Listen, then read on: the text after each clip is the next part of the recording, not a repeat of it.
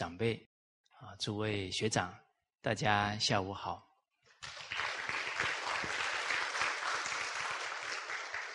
好，我们刚刚谈到啊，这个慎独的功夫啊，啊，从历史当中来看啊，像杨震四之啊，他就是啊，时时啊。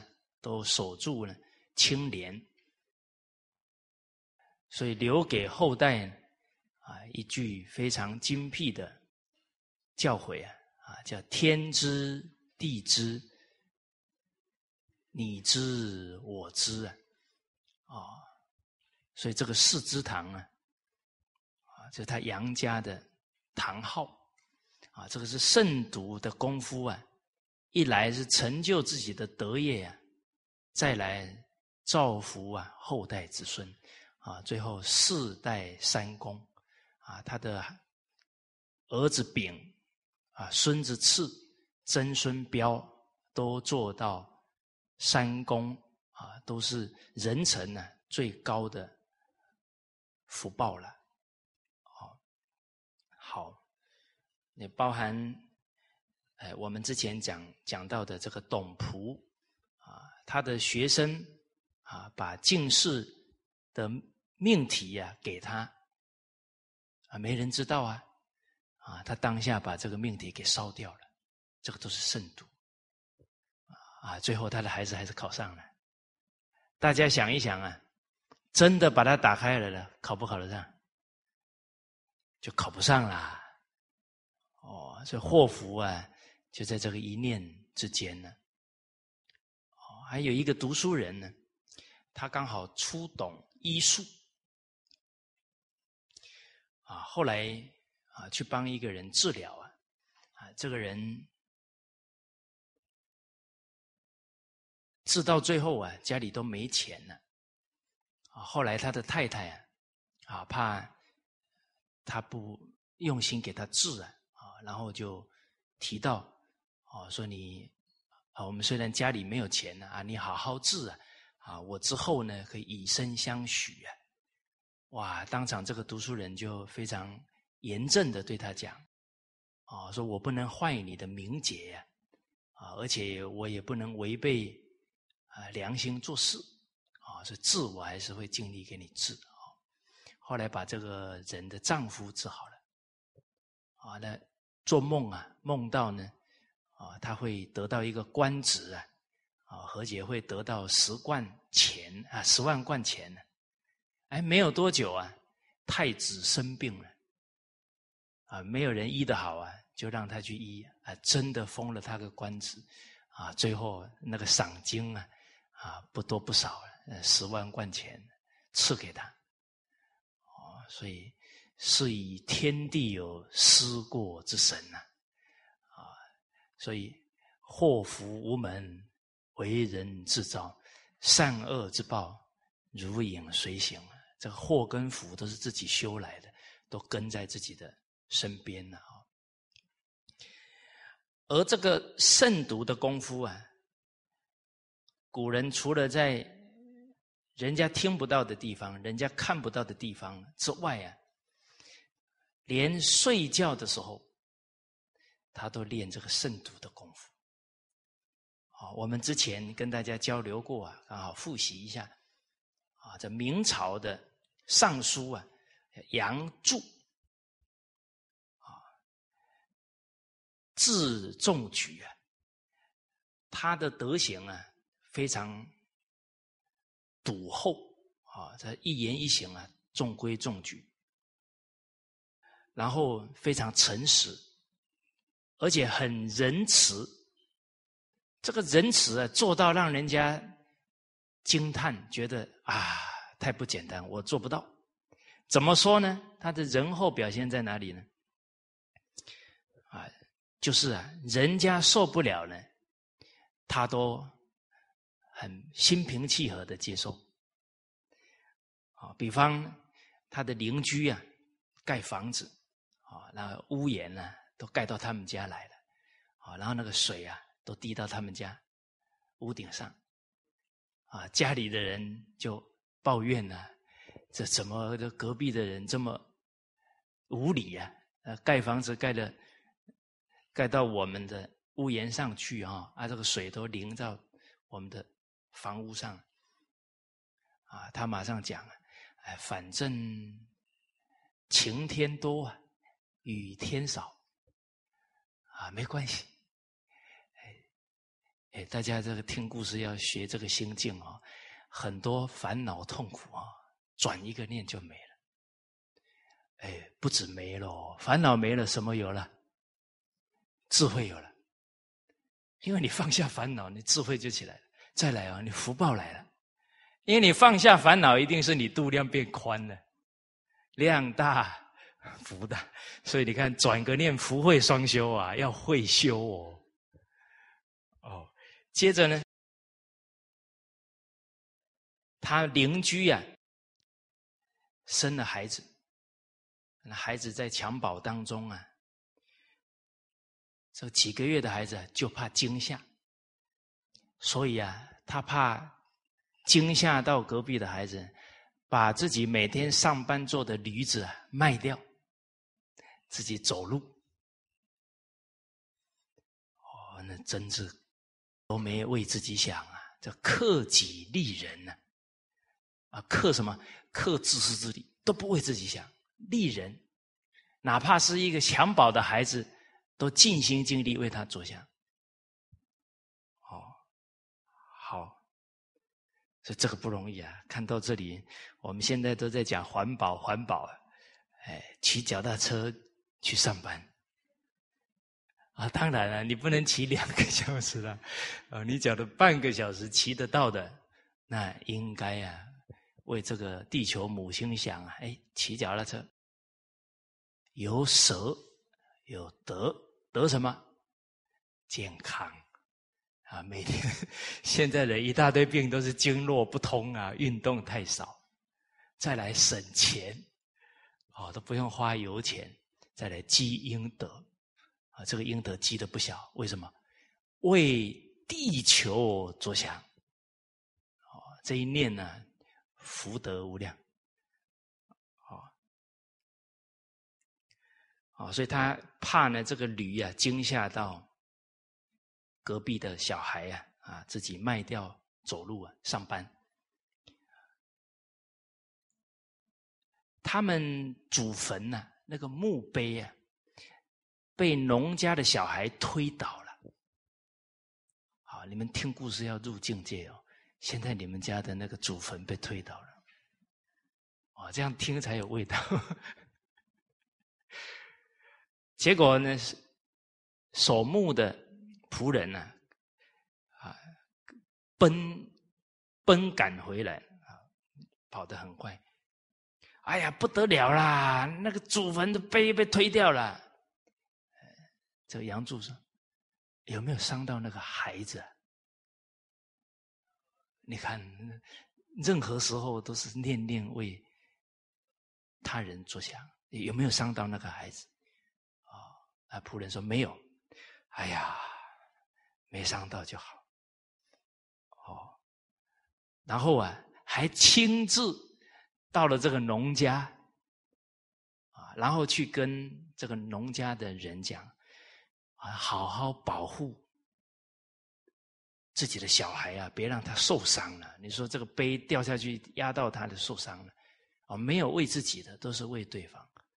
哦，哎，然后呢，哎，摸摸啊，抱抱那个小孩，哎，别怕，别怕，没事，没事啊，别吓着了。啊，结果他隔壁的人呢，盖房子盖到他们家。的土地上了，啊，然后他怎么讲呢？哎，普天之下莫非王土，都是皇上的地。来来，再盖过来一点，没关系。哦，你就看他为什么后人对他的评语叫“仁厚绝俗”啊？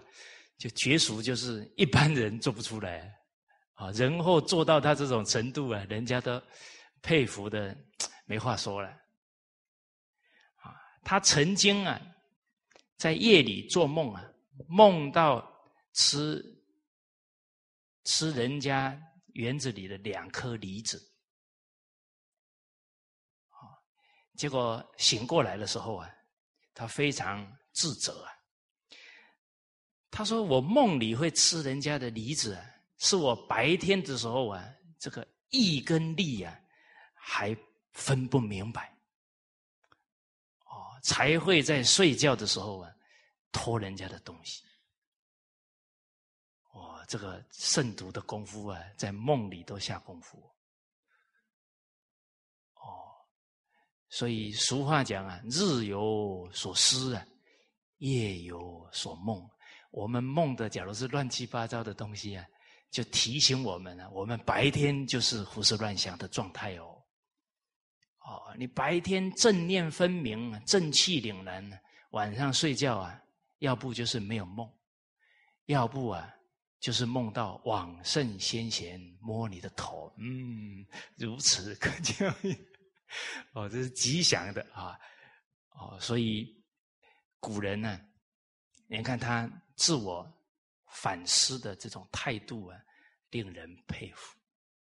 啊，你们有没有遇过亲朋好友啊，跟你讲说，我昨天梦到什么太不应该的，面壁一天。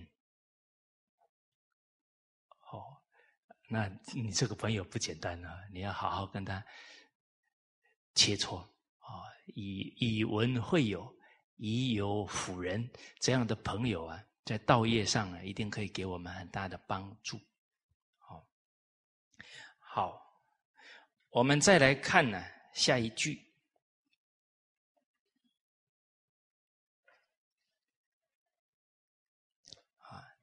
好，我们一起啊来念一下：啊，行有四疑，一曰自动不忘人，二曰。自用不忘义，三曰立事不忘忠，四曰口言不忘信。慎守四宜，以终其身，民公之从之也。由行之有隐，生之有想也。我们读这些京剧啊，都感受到古人对经典的义理啊，啊，没有丝毫怀疑。啊，所以他的比喻啊，啊，就你真的积功累德了，那这个你的福报功名啊，啊，如行之有影，啊，如身之有身想，那是必然的。啊，所以但行好事啊，莫问。前程，好，而哪一些是积功累德呢？啊，这里讲到呢，啊，人呢，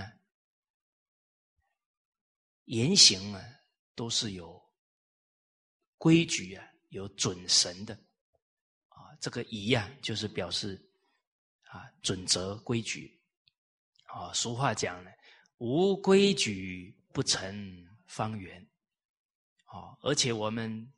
提升德行呢？一开始啊，以要守礼啊，礼呢就是规范啊，以礼为师啊，以戒为师啊，在《孝经》里面呢，这一点就在卿大夫章讲的：非先王之法服，不敢服；非先王之法言，不敢道；非先王之德性，不敢行。是故非法不言，非道不行。口无则言，身无则行。言满天下无口过，行满天下无怨恶。这一段话很有道理哦，很有很有味道哦。大家想不想言满天下无口过，行满天下无怨恶？就一个人他讲话。每一句呀，都合乎义理，从来没说错话，也没有侵犯人，啊！而且这个话一讲出去呀，则给人利益的，啊，给人智慧的，就言满天下无口过，行满天下无怨恶，所做的事情啊，都让人生欢喜心，啊，都没有跟人家结怨，啊，不容易啊！希不希望契入这样的境界？啊，就像孔子说：“随心所欲不逾矩啊。”可是随心所欲的前提是什么？得守规矩啊！啊，得一言一行啊，都依照先王的教诲、经典的教诲啊！一养成这个习惯呢，以后你怎么开口啊，都是跟经典相应。可是我们现在虽读经典呢，但是我们讲话还是都顺着我们的习惯，那这个就很难不造口业了。啊，其实实实实在在讲，世间好话，圣贤人都说尽了。哦，真的都觉得这些话太好了啊！我们听经的时候都觉得要把这些话记起来。哦，啊，领悟这个道理，啊，一跟人家有交流的机会呢，啊，把这些义理供养给他人。哦，哎，不能随顺自己的好恶、爱憎啊，分别去讲话，就会误导别人。哦好，所以人与人当中啊，这个缘分难得啊，要能利益人，不能误导人，啊，这个就是一种责任的态，责任感哦，啊，负责的态度哦，哦，好，所以啊，先学老实啊，最后就能够一言一行啊，都在道中。啊，所以这个事宜啊，这个是我们要效法的。首先，第一个呢，自动不忘人。志是心智，啊，遵循自己的心智啊，啊，去行动。但是在做的过程呢，不能忘了仁爱。哦，哎，可是我这个。心智就是要去弘扬中华文化啦，这个就是要利益大众啊，那不可能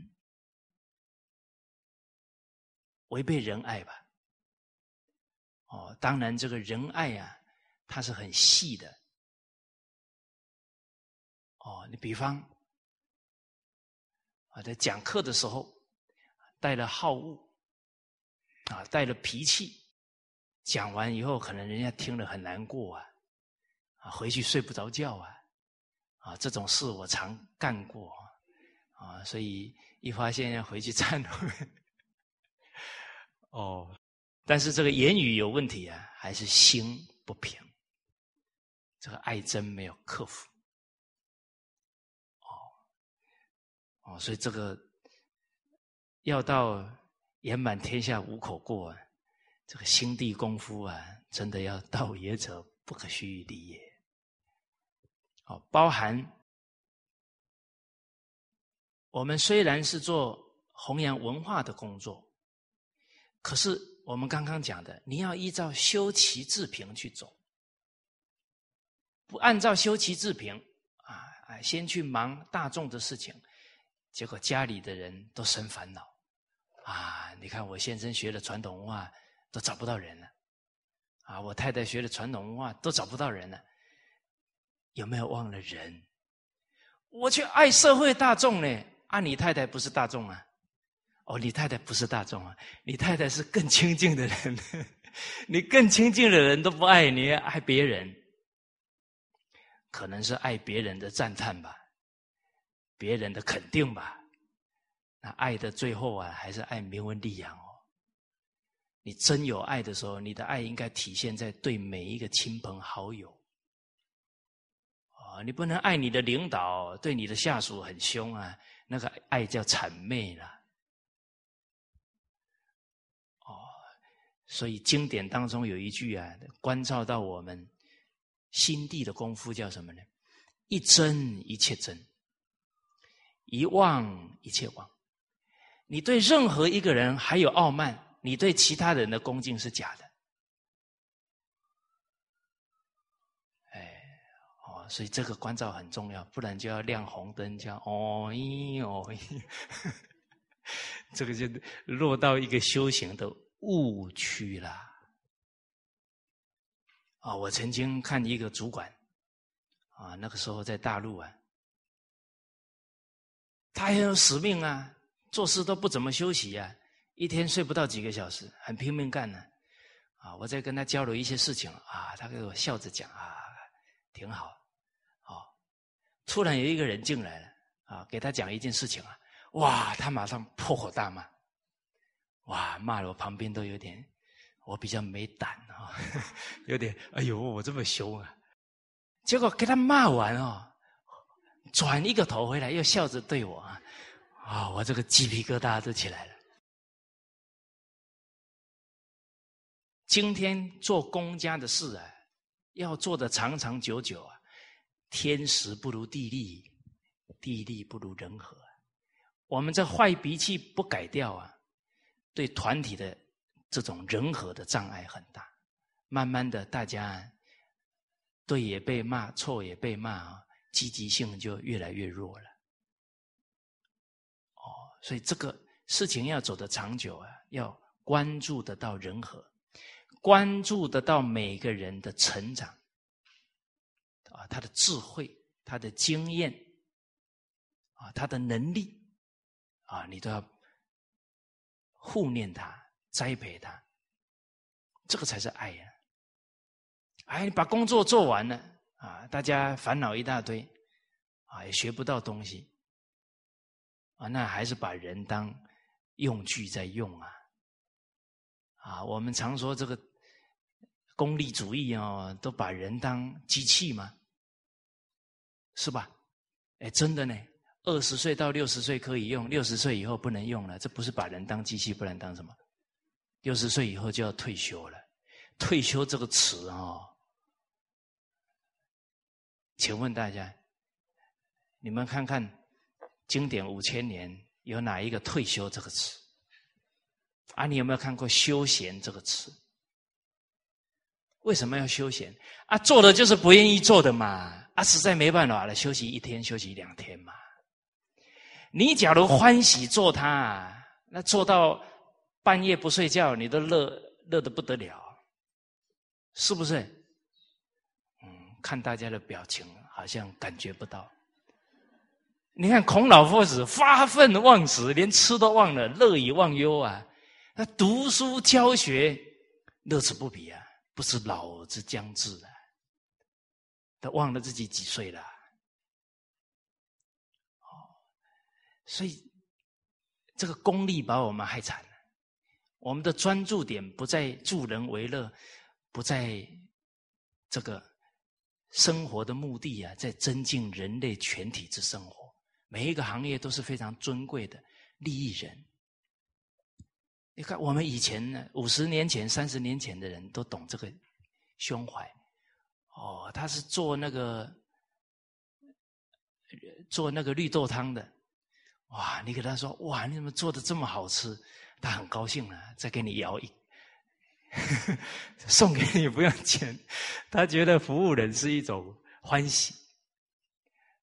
现在呢，哇，都看在钱的份上才服务人，其实自己也快乐不起来别人被服务的也不是很自在的，哎，啊，所以我们被这个二郎神呢，害得蛮惨的。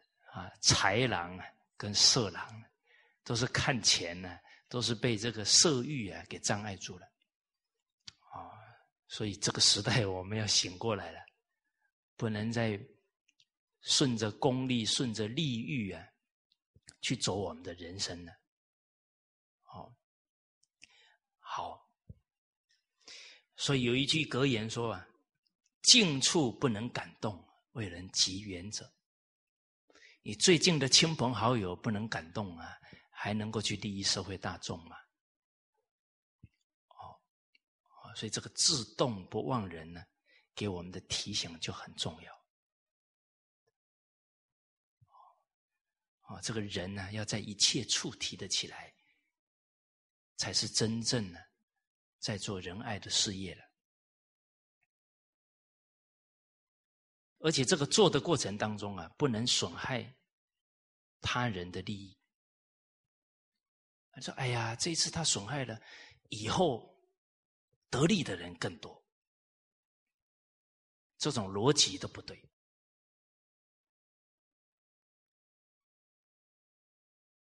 所以孟子讲：“行义不义，杀义不孤，而得天下皆不为也。”啊，行一件不道义的事。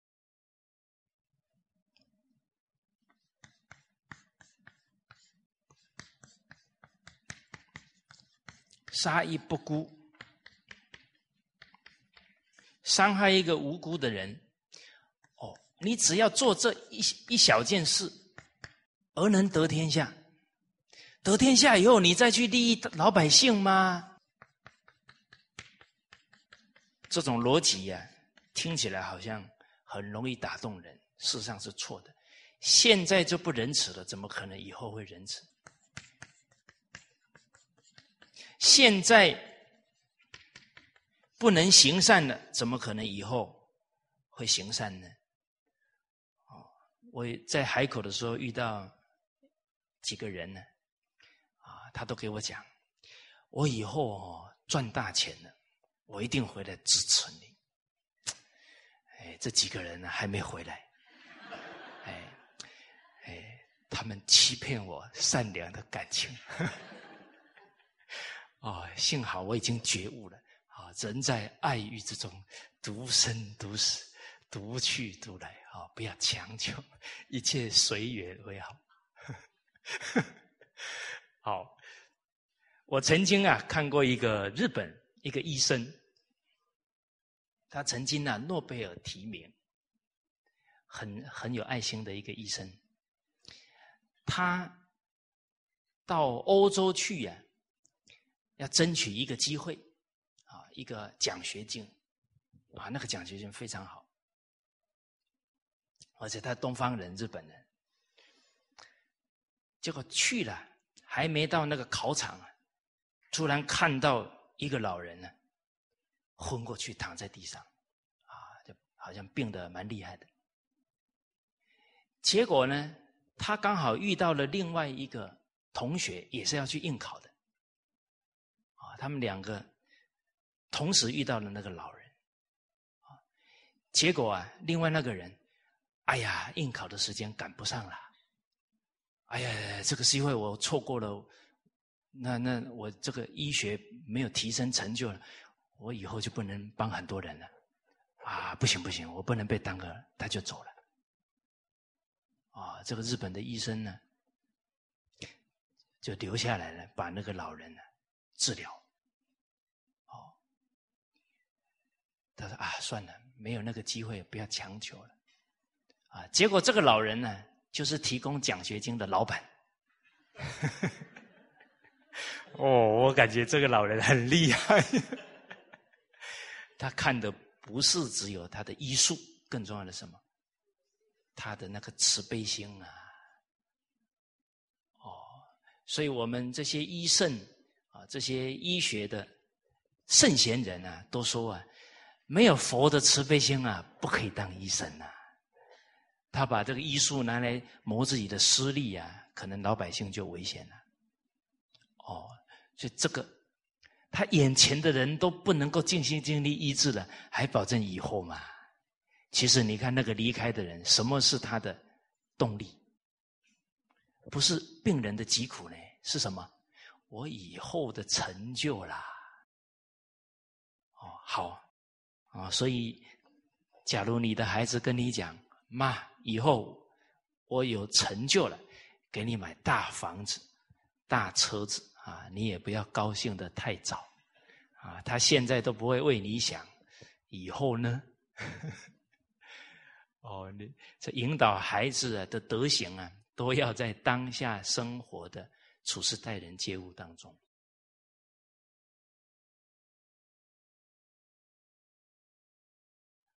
而且啊，我们这个做好事啊，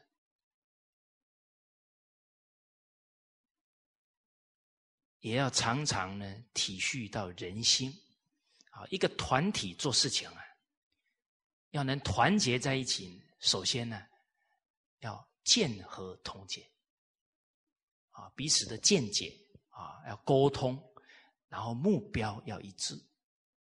啊，假如我们的这个目标大家都不清楚，也不知道该如何去做，意义在哪？啊，我们就急着呢，要赶快做出效果啊，做出成绩出来，啊，很可能呢，别人没有办法理解，哦，啊，甚至于会造成一些误会啊，怨言就不好，哦，所以领导者要调动士气啊，首先你得跟大家沟通啊。我们的目标是什么？做这个事情的意义是什么？哦，包含有一些不了解的时候，你不要硬冲啊！这个沟通很重要。这不沟通啊，最后一大堆误解啊，这个团队就离散，人心就离散了。啊，所以你不花一些时间去调剂人情啊，这很多。这个不必要的误会都会产生，啊，那误会一产生呢，没事可以变有事，小事可以变大事。我们现在的人哦，不很愿意沟通，为什么？要不就是做事太强势，太傲慢，脾气大；要不就是没耐性。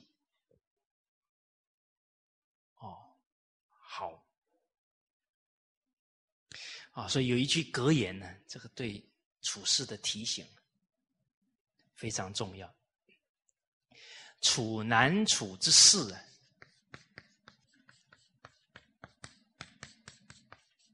大家注意看这些句子本身呢，都是他的仁慈心是非常柔软的，细腻去体会他人，甚至是体会整个局大局的。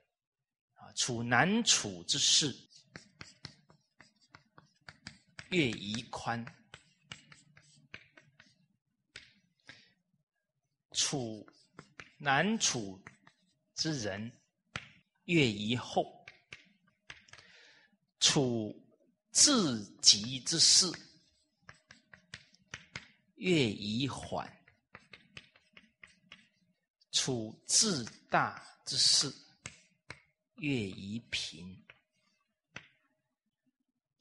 楚疑难之际，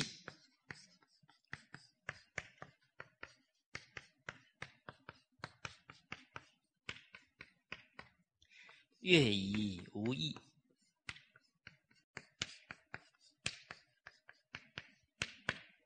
啊，我们在处理一个比较不容易的事情的时候，要从宽。啊你这个时候苛刻啊，啊，很人心啊会受伤，哦，尤其这个时代啊，啊，师长常说，先人不善，不是道德，无有余者，殊无怪也。大家做人做事的基础都不是很牢固啊，这个时候你很严苛指责犯错的人呢，可能大家就很沮丧啊，这个积极性就提不起来了。这个事确实不好做，可是啊，更重要的是要守住这一颗心。我们真的真诚仁慈，慢慢的很多问题啊可以化解掉。哦，天时不如地利嘛，地利不如人和嘛。哎，大家不知道有没有感受？啊，哎，曾经在亲戚朋友当中啊发生。误会了，冲突了，啊，甚至别人恶意的伤害、诽谤，啊，难处之事的，啊，你一点都不计较，还为他想，哦，还在人前还说他的好话，从宽，这个事情啊，慢慢就化解了，啊，但是假如对方不对了。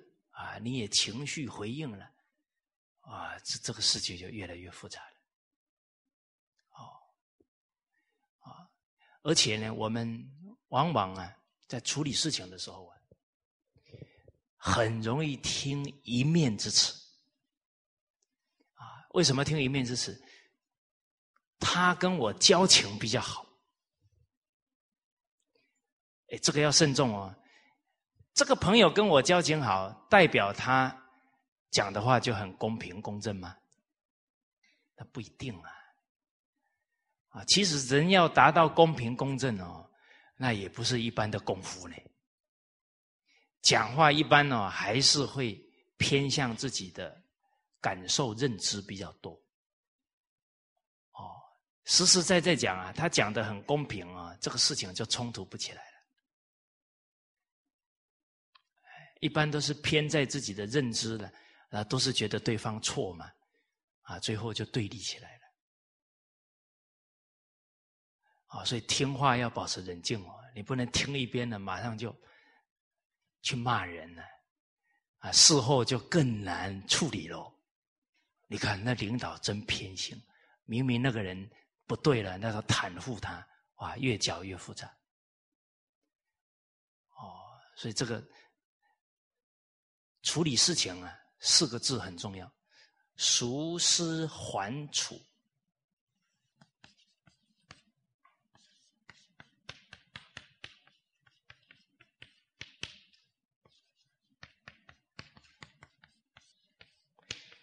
这个不只是公家的事哦，在整个家庭里面呢，处理事情啊，家人之间有一些误会摩擦，那是在所难免啊。你怎么去把它化解，很重要啊。熟思啊，你不要听一面之言，都要了解清楚。熟思，你就很客观了解情况，你就可以针对每一个人的问题啊，去提起他的理智。他一反省就没事了。你责怪错人了，那可能怨就来了。啊，他不能接受了。熟思则得其情。就是真正的情况，你判断准确的，好啊，缓处，你不要很急着去下判断呢，急着去处理啊，你要了解清楚以后，很柔软的啊去解决问题。缓处则得其当，你用的方法方式。就会比较适当。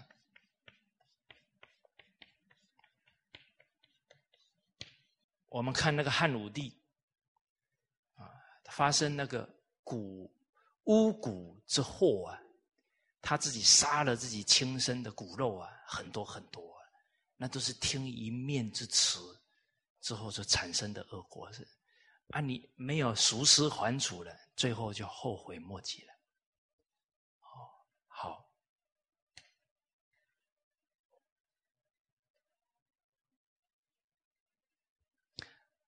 啊处难处之人呢，越宜厚。大家想一想，这个人性格不好，是他不明理呀。啊，你读经典的人是明理之人，去跟不明理的人计较，那我们不是不人道了？我们不是有点颠倒了？哎，Hello，诸位学长。我们我们想一想这个逻辑对不对哈？你是读经典的人，跟一个不明理的人计较，那我们白读了嘛？那师傅老人家不白教我们了？你看人家师傅生活在感恩的世界里，你看跟我们生活在不同的境界里面，什么都是感恩心，什么都是提升自己的道德学问呢？哎，我们什么事都可以生生闷气，那就是师傅这个法宝，我们就学没没学到了，没受用了。哦，那不讲别人了，师傅教我们，我们都不好好用啊，那我们都对不起师傅了，还还能去说谁呢？哦，好，啊，所以学的人呢，不能跟没学的人计较。啊，这越以厚啊！而且你想一想，那个不好处的人，他都在造业呢，你要怜悯他啊，你还跟他生气？哎，可能有朋友要讲了，他学的比我久呢，我学两年，他都学八年了呢，哦，那你更要可怜他，他学八年还学成这样，是不是？那他不是造的业更大，他知法犯法更可怜啦。啊，所以我们人呢，生不起怜悯心啊，往往还是自己的嗔恨心作祟了。哦，你能够站在他的角度啊，去去思考啊，就你怜悯心是不难提起来的。好，处自己之事啊，越易缓呐。这个事情越紧急啊，这个缓是什么？你得先定下神来啊，不然到时候就越搅越乱了。啊，自己能定下来，才能处理事情。自己都定不下来了，焉能去帮得了别人？哦，好，处自大之事，越于平。啊，你所做的这个是正大光明、大公无私的事情，你都要很平心静气啊，很沉稳去做。哦，这个平当中啊，很重要的要平等心去做事情，不能偏私偏爱。啊，你处理大事啊，一定是公心。啊，没有公心啊，很可能呢，呃，就有人呢受这个恃宠而骄了啊，有人呢就心里就难受了，不被爱护重视了啊，所以这个平字啊很重要，不平则明了啊，不平则怨了啊，你再大的事啊，最后人事。纷争这么多啊，也成就不了了。好，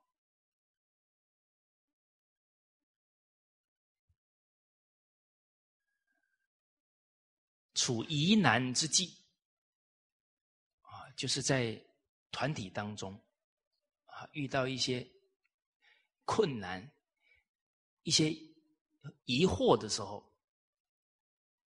哦，可能有一些说法啊，某某人怎么样了？啊，这个时候啊，要越于无意啊，这个无意就是不要放在心上。哦，就是不要对人有成见。你听了这些不确定的言语啊，你马上心理上啊就有一些判断，就有一些成见的时候。我们就没有办法真诚去面对人事物，一不真诚，只能让情况越来越恶化。因为人都是敏感的嘛，啊，哎，他一看你对他有成见呢，啊，要不就是跟你干对着干呢，要不就是哎有修养的人，啊，他就退了，啊，就啊算了，不要强求了，那你可能就失去一个人才了。哦，啊所以师长教导我们：别人不跟我们和，我们跟人家和；啊，别人毁谤我们呢，我们赞叹他；啊，别人不帮包容我们，我们包容任何人。就是这一颗心啊，这纯是一颗至诚的心，真心待任何一个人。啊，一个人最大的损失是什么？失去的真心了，用怀疑的心对人，啊，用习气对人，这真心不见了，这是最大的损失。啊，你说我还是真心待人呢，啊，人家欺骗我，啊，把我很多钱都骗走了，请问大家，你钱被骗走了，还要不要用真心待人？要嘛，哦，那钱没有了可以再赚嘛？可是你从此不用真心了，那人生就完了，是吧？首先你一定会痛苦啊！其实啊，该是我们的，跑都跑不掉嘛。而且告诉大家，用真心哦，明德会恢复呢。啊，你哪怕是吃了一辈子亏哦。你明德一微恢复了，哪有吃亏的？无量的智慧、无量的福报都现前了，啊！所以愿不愿意吃亏？啊，学圣教首先要不知教，学吃亏，啊，能容一切人的过失。好，接着我们看呢，自用不忘义。啊，你在谋划一些事情的时候啊啊。纵使这个计策很好，但绝对不能违背道义啊，违背啊义理，这是不行的啊。那这样的智，那就不是真智慧了，那是小聪明了。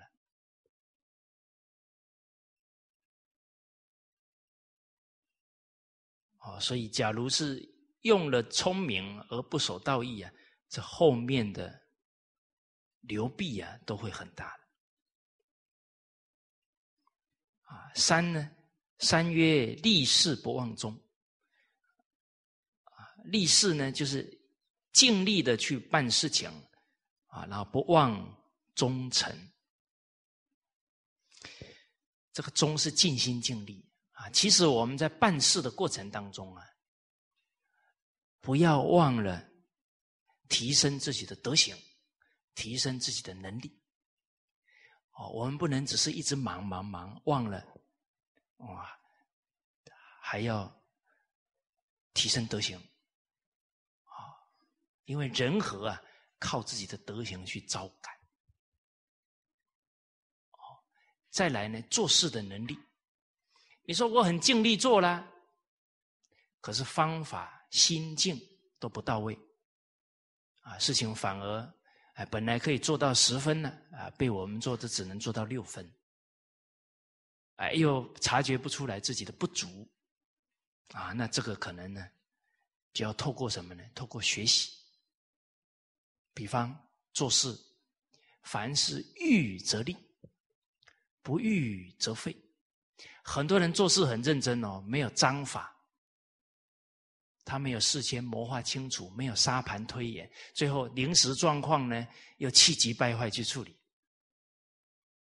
啊，啊，你没有规划好啊，跟我们一起做事的人又学不到做事方法，那不也是耽误了整个队伍里的人他的提升吗？啊，所以这个不忘忠啊，怎么样才能做到尽力呀？他还得考虑到。自身的提升，啊，我们不能做做事情做了两年三年，自己好像德行、智慧、能力都没有提升了，啊，这个就值得啊去反思。啊，我们有没有做事准备的功夫，循序渐进。啊，包含这个熟练这些做事的能力。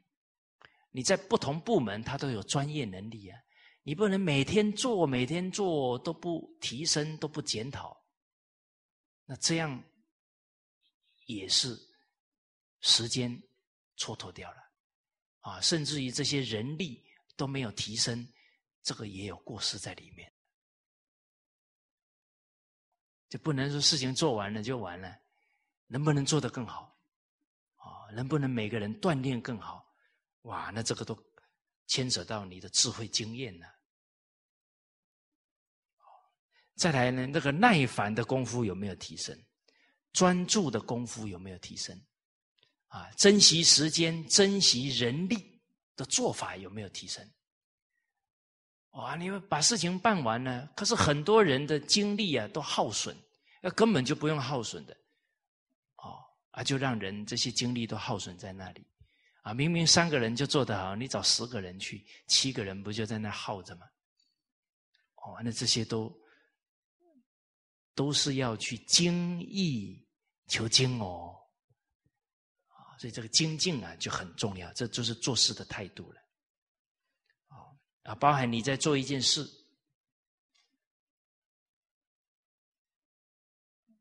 得要先呢，不能寡，不能。轻易答应别人，啊，得要度德量力，审视责人。哦，衡量自己的德行，衡量自己的做这个事情的专业能力，啊，整个形势行不行？包含我现在的工作状态，我能不能去承担这个事情？啊，我已经很忙了，还轻易答应，啊，最后到时候都做不圆满，那就很难跟人家交代了。哦，哎，责人啊，你答应事情了，你选择的人要你有把握的哦，不一件好事啊，你派去的人坏了事了，这对人也没有办法交代。哦。好，啊，接着第四啊，口言不忘信，啊，一个人啊，说出去的话呢，时时不忘啊，要守信用。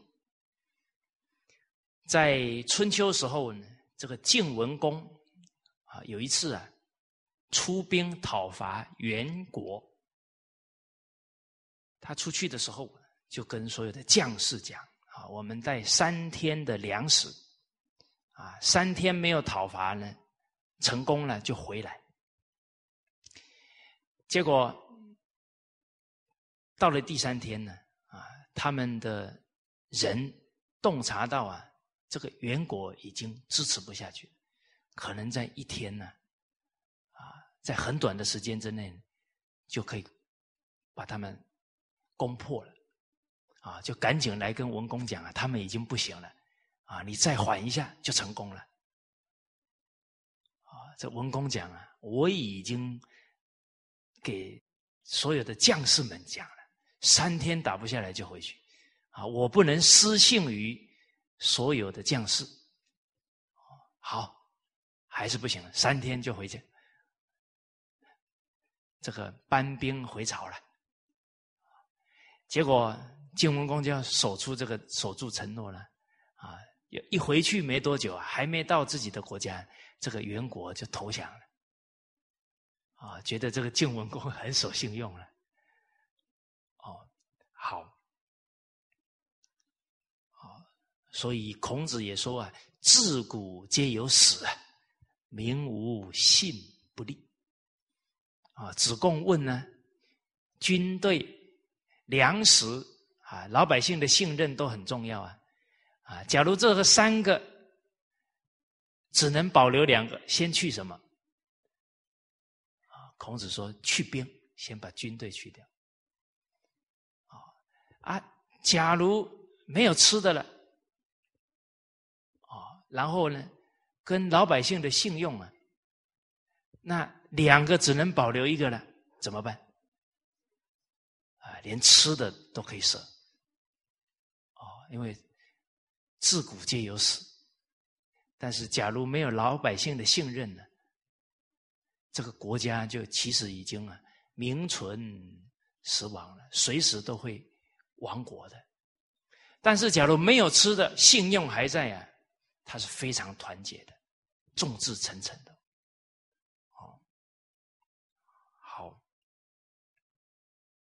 好，所以谨慎的守了这四个做人的原则啊。而且终身都保持，那他的富贵功名啊，自自然然而来了啊。有这个身体之有影子啊，声音之有回响啊，回声呢一样。哦，其实这一段呢，我们在引这个孟子的话，就更有味道了啊。孟子有说啊。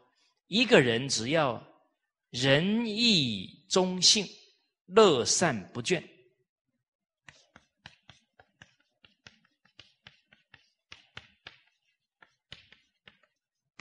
这个德行能做到啊，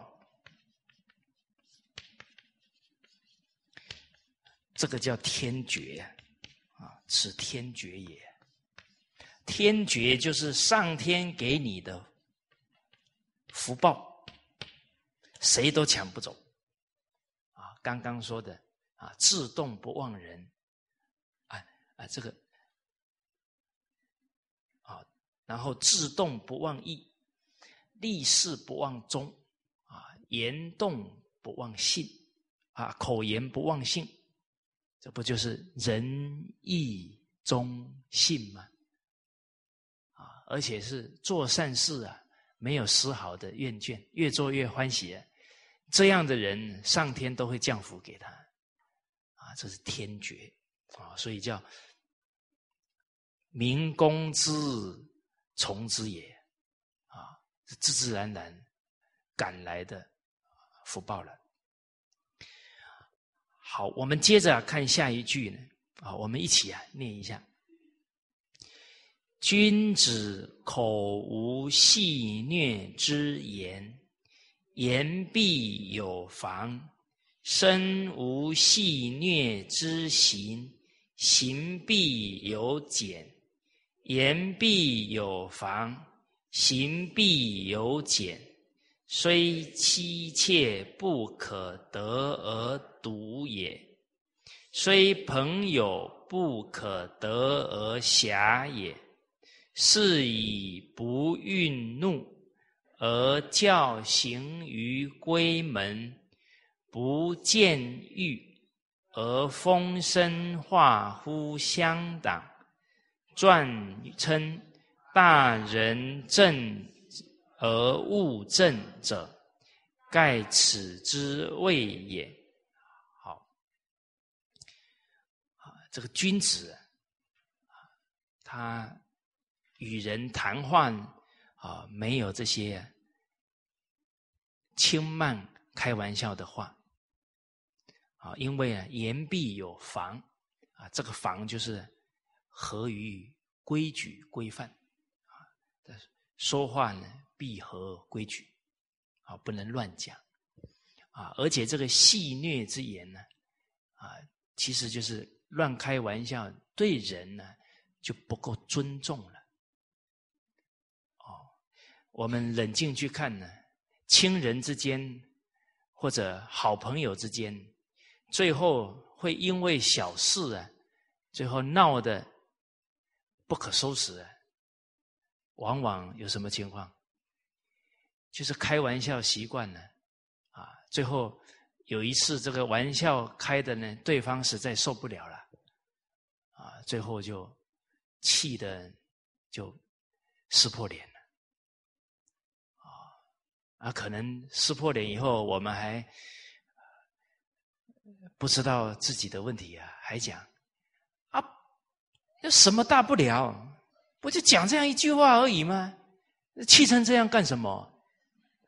嘿，都不知道，其实是长期以来那导火线呐。哎，大家看哦，现在的人呢，后知后觉，哦，后知最后还能觉哦，现在是后知不觉，而且呢，不知道根本原因啊，还责怪对方。你比方，他因为一个小事跟我们翻脸了，他是什么？忍着很久了。哦，你不尊重他的言行，已经激到最后崩。哦，所以我们以前读历史，导火线呢，这三个字很有味道啊。啊，你没有去查到这跟这些积累下来的原因吗？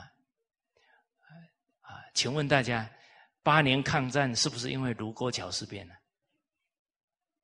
那是导火线嘛？是日本人太太无理了嘛？啊，处处侵犯嘛？最后实在忍无可忍了，所以那是导火线嘛？哦哦，所以这个我们。做的行为让人家忍无可忍呢，那最后可能得来的什么？自取其辱了。哦哦，所以人恭敬他人，其实也是庄严自己啊。做出对人不恭敬的行为的时候，是自己已经不庄严了。好，好。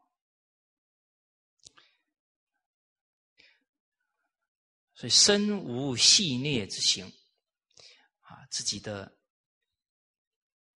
行为啊，啊，不会乱开玩笑，啊，而且啊，行必有减，就是必有约束啊，啊，必须必是呢，啊，谨慎一言一行，所以言必有防，行必有减了，啊，一切言行符合规矩了，那他展现出来的一种气质啊。自自然然让别人尊重他，啊，自重而后啊人重，自敬而后啊人敬，啊啊，《弟子规》当中说：“果仁者，人多畏。”啊，他一言一行啊，最有他的正气在，啊，人自自然然对他升起一种恭敬的态度，啊，连最亲近的另一半呢，啊，虽妻妾。不可得而独也，啊，这个不，这个得就是跟他很亲近，但是却不会呀，这个赌就是亵渎不恭敬，不会的，再亲近也不会不恭敬。哦，这里我们就看呢，我们的习性当中啊，有时候亲近以后就随便了，这是不妥当的。啊，越亲近你要越尊重他，为什么？越亲近呢，他对我们越有恩德。每天相处啊，一定有很多爱护我们、帮助我们的地方。所以人不能活得颠倒了，越亲近的人，我们越不恭敬了，这错误的。好，编撰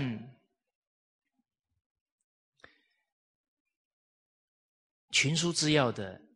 大儒当中啊啊，有一位读书人呢，叫萧德言啊，他也是编撰群书之要的功臣之一啊。他每一次啊要打开圣贤经典，他一定是啊把把手啊把脸都洗干净啊，然后呢把衣服穿好，这个束。腰带啊，束得很工整，啊，然后恭恭敬敬啊，才打开书来看，啊，他活到九十七岁呀，所以年事已高的时候啊，他每一次打开呢，都是这样，啊，恭敬的态度，啊，结果他的太太啊就说了，说你都年龄那么大了，你这样自己不是很辛苦吗？他说啊，面对圣贤的经典呢，做这些事哪算得上什么辛苦？啊，这要恭恭敬敬啊，去领受经典的教诲。大家想一想啊，这个萧德言先生读经啊，跟我们的收获一不一样？不一样啊！你看他斋戒沐浴了啊。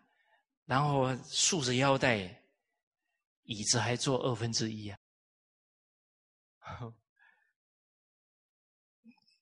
这这种态度读经典呢，那很可能是随文入贯的啊。我们这个衣服也没穿好哦，然后这个边看的时候啊，打哈欠呢，那能得什么利益啊？啊，所以态度决定了。成败态度决定了收获的多寡，这很重要啊！啊，这从这一点，我们假如教小孩子啊，每一次拿起经典，恭恭敬敬的啊礼敬啊，在这个眉间礼敬啊，再把它打开来哦，那孩子从小养成这种礼敬经典啊，他跟一般的孩子的气质一定不一样。所以我们可以想象啊，这个萧德言先生，他这个一举一动都这么恭敬啊，恭敬经典，恭敬他人。我们想想看呢，他身边的太太、孩子，对他一定是肃然起敬啊，因为他做得到啊，身边的人做不到啊。好，所以越佩服他的德行，自然越恭敬了，不会轻慢啊，不会亵渎。哦好，那今天假如我们的另一半对我们都这样很轻慢了，哎，你可不能啊！他今天跟你乱开玩笑啊，然后你就说：“来来来，过来读这一段。”啊，呵呵这这麻烦了。那么拿着经典去要求别人呢，就是学偏了。啊，行有不得。反求诸己啊！身边的人对我们轻慢，那是我们以前的因赶来的果。哎，这个都要很很慎重对待啊！不然我们都是着在这个结果上啊，马上要去要求别人了，而不是那个因还是落在自己的身上。啊，所以虽朋友不可得而狭也啊！再好的朋友啊，再亲近的好友。都不会对我们随便轻慢，啊，所以这样的风范呢，是以不愠怒，啊，这个愠是生气的，动情绪的，就是不用严厉的斥责亲人，而教行于闺门，啊，他这个身教，啊，他的这种德行啊。教化了整个家庭，啊，我们举一个例子啊，这王旦从来不生气的，啊，宰相肚里能撑船，啊，这个家里的人还要试试看他会不会生气的，啊，然后在他的那个羹汤里面呢撒的那个黑炭呢，啊，他说：“哎呀，他就一直吃饭。”啊，你怎么不喝羹汤呢？今天不想喝啊！啊，改天把这个黑炭呢撒在这个饭里面呢，他也不骂人。哎，今天不想吃饭，给我点粥吧。你说人德行到这种程度了，每天跟他相处，哪有不被他感动的道理呢？哦，所以这确确实实教行于闺门。大家回去做做实验，你三个月都不发一次脾气，你的亲人对你，你这肃然起敬。哦，所以不见欲而风声化乎相党。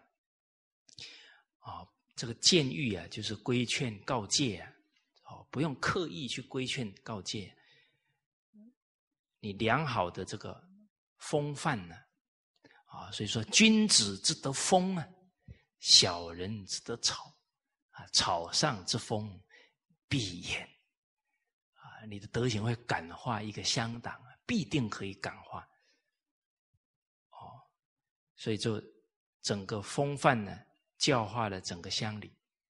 啊，我们举个例子啊，在元朝时候许衡。啊，他在逃难的时候啊，啊，人家都在摘梨子吃了，啊，他坐在那不为所动，啊，摘的人说了，哎，这个，哎，你怎么不摘点来吃啊？啊，他说非其有而取之啊，不可以，那个东西不是我的，不能拿。他没有说人家错。啊结果他说：“啊，不是我的东西，我不能拿。”另外那个人马上接话了：“这个没有人的，他没有主人的吗？”你看他怎么回答？啊，假如是我的话呢？哪没有人的？那种的那么高还没有人的？哇，完蛋了！看人家错了，你有什么了不起？不吃就拉倒，渴死算了。哎。这个人与人应对啊，那都是要有柔软的。他的柔软来自于哪里？他的厚道。他真的哦，厚道到什么？那个指责别人的话，他根本讲不出来，就厚道到这种心境。所以他怎么讲？他说：“梨无主，哎，这个梨子可能没有主人。他无心亦无主乎？可是我的心不可以没有主人呐，我不可以起贪念。他没有讲对方错，但是大家想想啊，他能够关照到自己，护念到自己，不能起丝毫的贪念，接触他的人会被他折服。所以后来他住在那个地方啊。”那个地方的小孩啊，看到那个果树啊，那果子成熟掉下来，没有人会去拿。就他那种不贪廉洁啊，到所有的小孩都以他为榜样。哦，所以孟子这句话真的，我们很多圣贤人做到了。啊，所以这里讲啊，传称这个传就是指孟子这一书啊，说大人啊。真正呢，成就道德学问的圣贤人呢，是正了自己了。接着这个物正，物就是他所接触的一切人事物，都会被他感化。连树都会有，万物都是有知觉的。哦，好，啊，所以经典当中说啊，医报随着。正报转，正报是我们的心，我们的修养；医报就是我们的所处的家庭，啊，所处的工作环境，啊，我们居住的环境呢，都是医报。啊，所以之前啊，有一个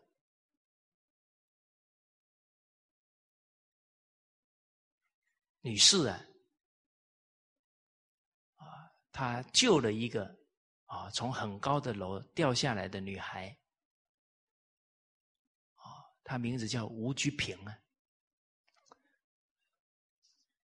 牺牲奉献呢，这是正己啊，而后物正呢，他那个社区啊，现在不吵架了，为什么呢？有人稍微口角了，吴居平连命都不要，可以去救一个小我们的。这个社区的小孩，你还有什么好吵的？那最后就不吵了。哦，一个社区人的德行感动到说：“哎呦，丢脸丢脸，不要再丢这个社区的脸。”哦，所以在杭州啊，竖了一只手，救了一个孩子，把他的精神呢竖在这个大广场上面。好，好，啊，接着呢，我们看。啊，第一百四十三页。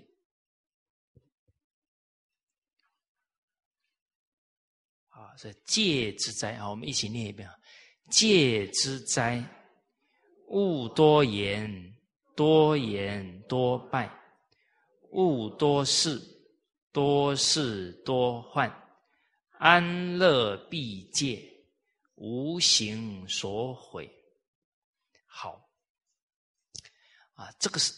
这句话啊，在群书治要里面啊，有一整段原话，哦，是孔子啊到周的，就周天子的京城啊，刚好啊啊去参观啊的时候啊，这个门口啊。刚好啊，立了一个铜铸的人像。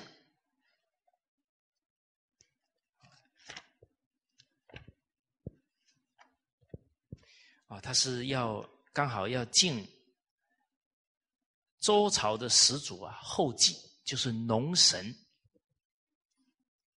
就他专门管农业的叫后继。啊，这积了后福啊，所以后代出了周朝。在这个庙堂的右阶前面呢，啊，这阶梯的右边呢，啊，竖了这一个铜铸的人像，而且他的嘴巴贴了三个封口，啊，所以我们有一个成语叫“三缄其口”，啊，就是这个典故来的。啊，而且呢，他不止呢，嘴巴贴了三个封条啊，他的身体后面呢，刻在这个铜上面的铭文，就有一段非常好的教诲。哦，所以古人真的是用心良苦，在每一个这些艺术品当中啊，都在教化。好，那这一段文比较长啊，我们就直接啊，看我们选出来这一句啊，也表达出来这个言语要谨慎。所以戒之灾啊，要引以为戒啊。好，勿多言，多言多败。好，不要话太多。太多了呢，会说错话，坏了事，或者得罪人。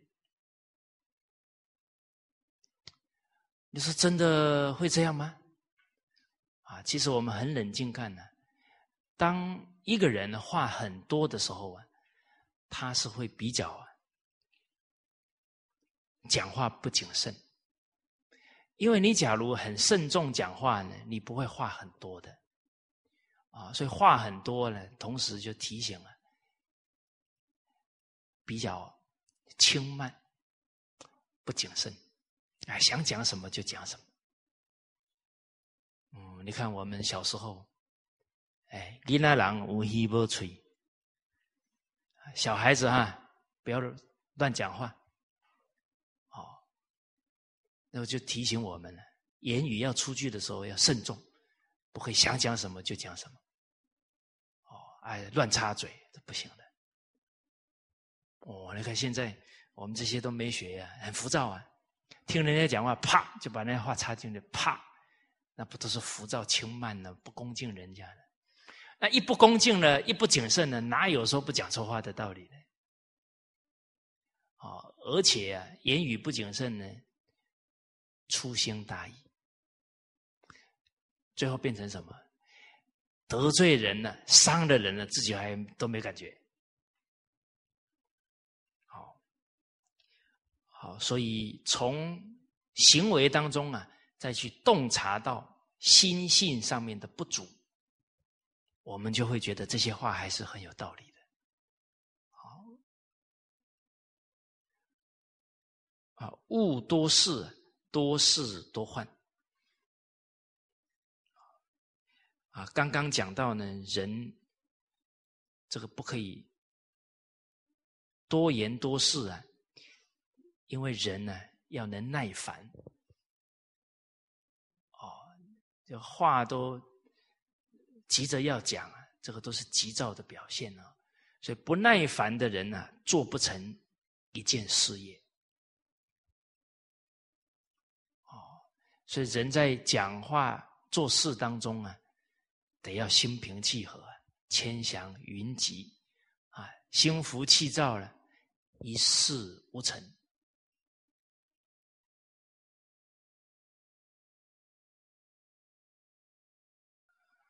不可以好管事，或者不可以啊，去轻易的答应别人事情，你得要衡量清楚，因为啊。你太多事了，容易去攀缘；太多事了，容易啊超出自己的能力，你就寡性了。哦，这些都要都要很慎重啊去应对。而且你太多事了，做事呢就不安稳，你记很多事情啊，最后就漏东漏西的。所以人其实啊要量力而行。哦一个人在同一个时间呢，最多能专注做一两件事情，再多啊，其实是做不好事情。最后是什么？打肿脸充胖子，所以勿多事啊，多事多患。啊，你真的是是非以物轻诺呢，苟轻诺就进退错了，就反而造成祸患了。没把人家的事办好了，哦，哦，所以这个教诲啊，要给我们蛮多的提醒，哦，包含那个缘分不具足的事啊，啊，你不要呃，就就去答应了，啊啊，最后你你真的很冷静去评估不成熟了，人家说你早就答应我了，怎么可以后悔呢？你就进退两难。哦，哎，我讲到这里的这些事都是我最常犯的，为什么呢？一高兴了，好，没问题，包在我身上。哦，而且现在这个时代呀。成就一件事情啊，得要有众人的力量，得要大家的认知啊能统一，啊，得要有福报，哦，才能把事做好，啊，所以你们要跟人家合作啊，要看呢他有没有福报，啊，他的耳垂大不大，啊，他的脸圆不圆，啊，像长我这个样子，你要考虑清楚。哦，当然，我现在还在修福报啊！哎，以后脸比较大了，哎，你们再找我合作。哦，真的哦，那个福是修来的哦。有福的人啊，做什么很顺，常遇人相助，遇贵人，那是他修来的。没有福报哦，再有能力哦，常常出状况。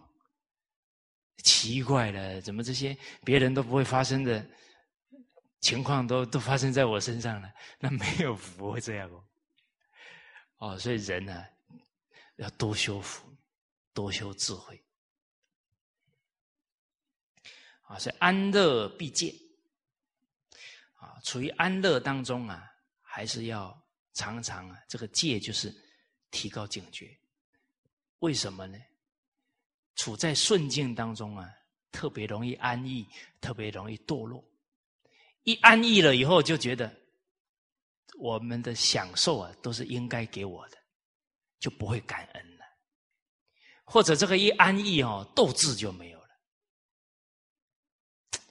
大家看呢，我们这个民族文化的这种断层呢，已经很长的时间了。我们想想成长过程当中啊。我们都在想，嗯，礼拜天到哪里喝咖啡呀？啊，礼拜六到哪里看电影啊？这个整个民族的文化都快要崩了呢。我们有福报嘞，可以去享受呢，安乐必戒呀。哦，所以生于忧患，死于安乐。啊，最危险的就是温水煮青蛙。哎呀，那个青蛙，嗯，很舒服啊，三温暖啊，就慢慢给你加热，你就把你把你给烤死了。大家有没有看到现在烤死多少了？啊，我的意思是说啊，现在的草莓族有多少啊？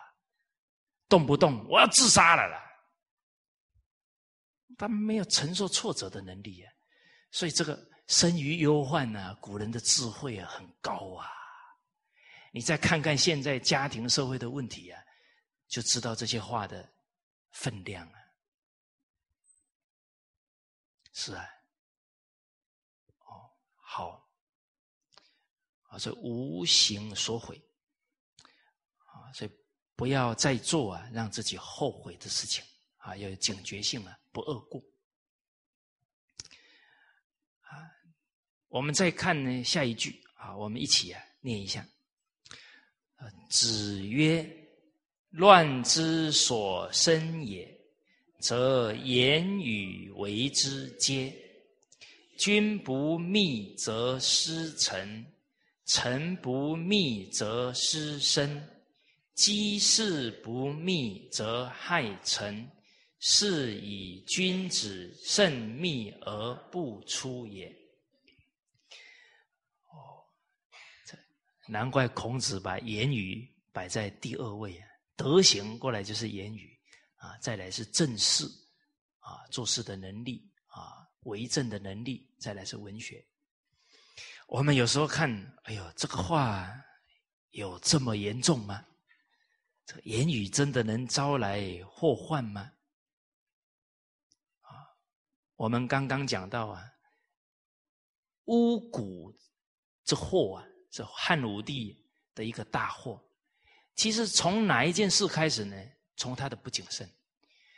汉武帝有一个妃子啊，叫做赵婕妤啊，生了一个皇子啊，叫刘弗陵。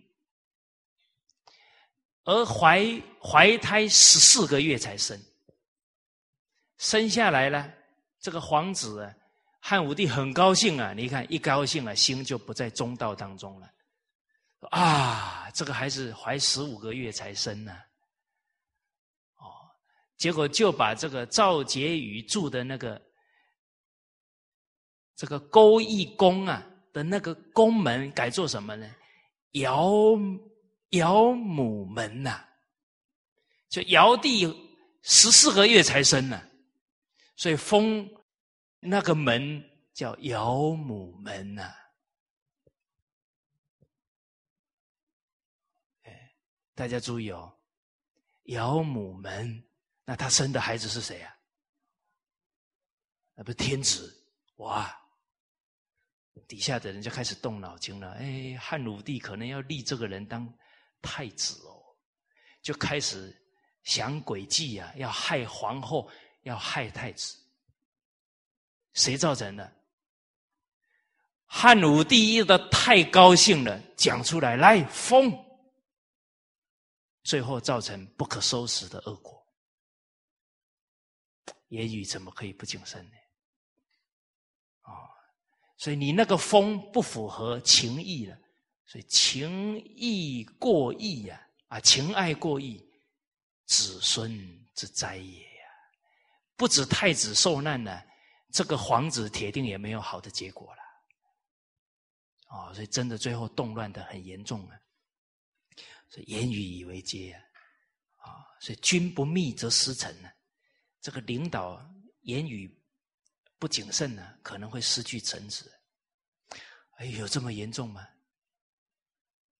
啊其实啊，这个领导人啊，听了下属什么话太高兴了，啊，我没有去考虑到人情事理啊，马上就要讲出去了，啊啊，这个臣子告诉我们，他是为了团体好，给我们一些提醒，我们马上讲出去了，这个他的同事就说啊，是他出卖我们的，一定是他去给领导讲的，他是好意呀。啊，这个领导马上就讲出去，造成人家说是他去打小报告的，那最后的啊，不如归去啊，是不？你看他的好心，我们把他给搞砸了，是什么？你可以用另外的这种譬喻去提醒大家，你讲的让人家都去联想到，那可能就是他讲的了，哦，所以你害了他哦，这君不密啊。则失臣了，哦，或者呢，哦，你很喜爱这个臣子，哇，那个喜形于色啦，啊，对他特别好啊，最后就让他嫉妒都来了，哎，这也是领导可能犯的错，他本来可以没事的，你这太宠爱他了，最后嫉妒全来了，啊，再来很多重要的事啊，你要低调去做，为什么？那个重要的事一出来，很多人以为会损害他的利益，他就要陷害了，他就要动歪脑筋。你能够越低调啊，然后又花时间教化他们，就不会引来这些对立啊，甚至是破坏。哦，所以这个都考验了君臣当中啊，懂得言语的谨慎，